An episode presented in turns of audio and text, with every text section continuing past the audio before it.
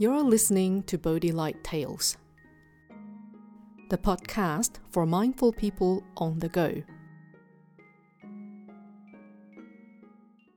Hello, this is Miao Guang. Today's Bodhi Light tale is Offering a Bun. Once upon a time, there lived a disciple of Buddha named Ajita. He was one of the 18 arhats, known as the arhat with long eyebrows. Ajita was revered for his supernatural powers and limitless spiritual abilities. According to Buddhist texts, he still lives in the world today, possibly over 2600 years old. Ajita was a wise and compassionate monk who lived a simple life, following Buddha's teaching closely. He spent his days meditating and helping others whenever he could. He believed that every person had the potential to attain enlightenment and live a life of happiness and contentment. One day, Ajita went out to beg for alms in a nearby village as was the custom of monks in ancient India. He walked through the streets with his alms bowl, hoping to receive some food from the kind hearted people of the village. As he walked, he came across a food store where a woman was selling buns. The woman selling the buns saw Ajita, but pretended to be busy and ignored him. Ajita stepped forward to make sure the woman noticed him. But she responded unhappily Hey, monk, don't stand in front of my store. You are blocking my business. Go stand over there.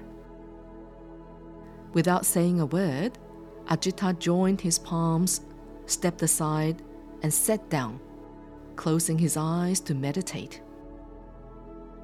Seeing this, the woman became worried, thinking to herself, What's happening here? He seems not to be moving at all. What if he dies here? I'll be in trouble with the authorities. In a panic, she yelled, Hey, wake up! Wake up! I'll give you a bun.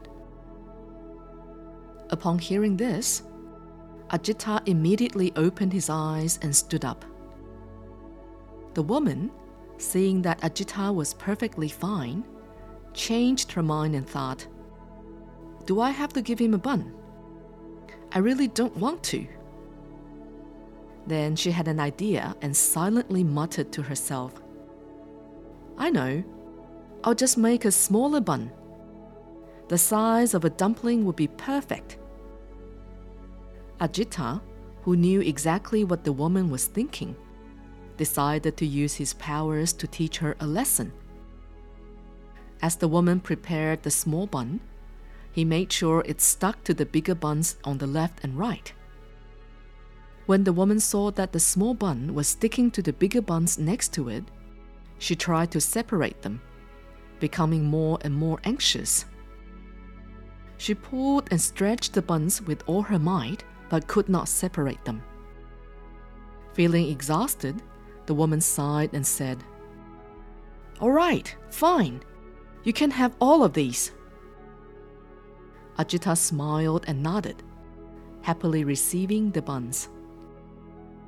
As he was about to leave, he said, Madam, I am a monk who has attained the fruit of our arhatship.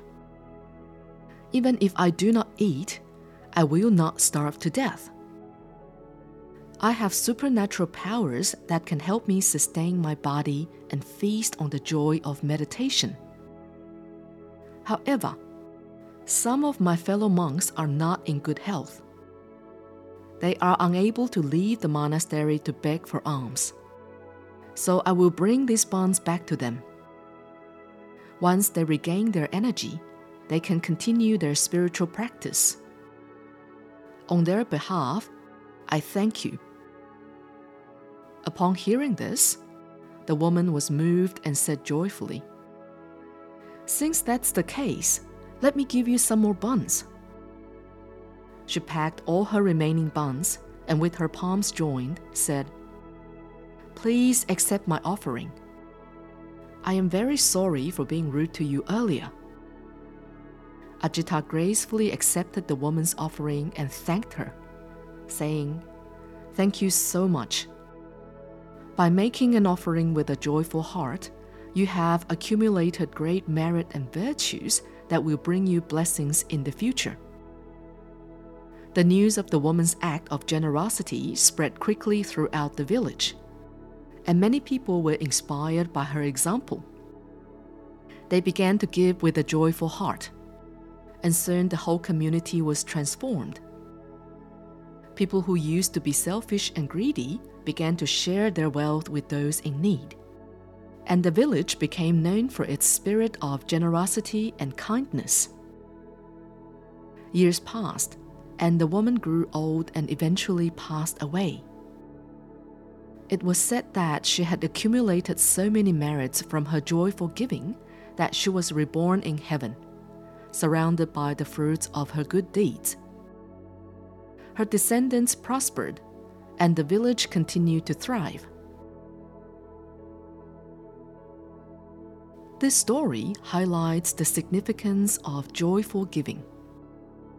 When one gives with a joyful heart, they cultivate a positive attitude and generate positive energy. This can lead to a sense of satisfaction and fulfillment, inspiring others to give and creating a positive cycle of generosity and goodwill. Giving with a joyful heart can increase one's blessings and merits. Therefore, those who practice joyful giving are considered to be the wealthiest people in the world. The more one practices joyful giving, the more one is blessed with merits. Just as Venerable Master Xing Yun says, greed cannot make fortune. Joyful giving can bring many blessings.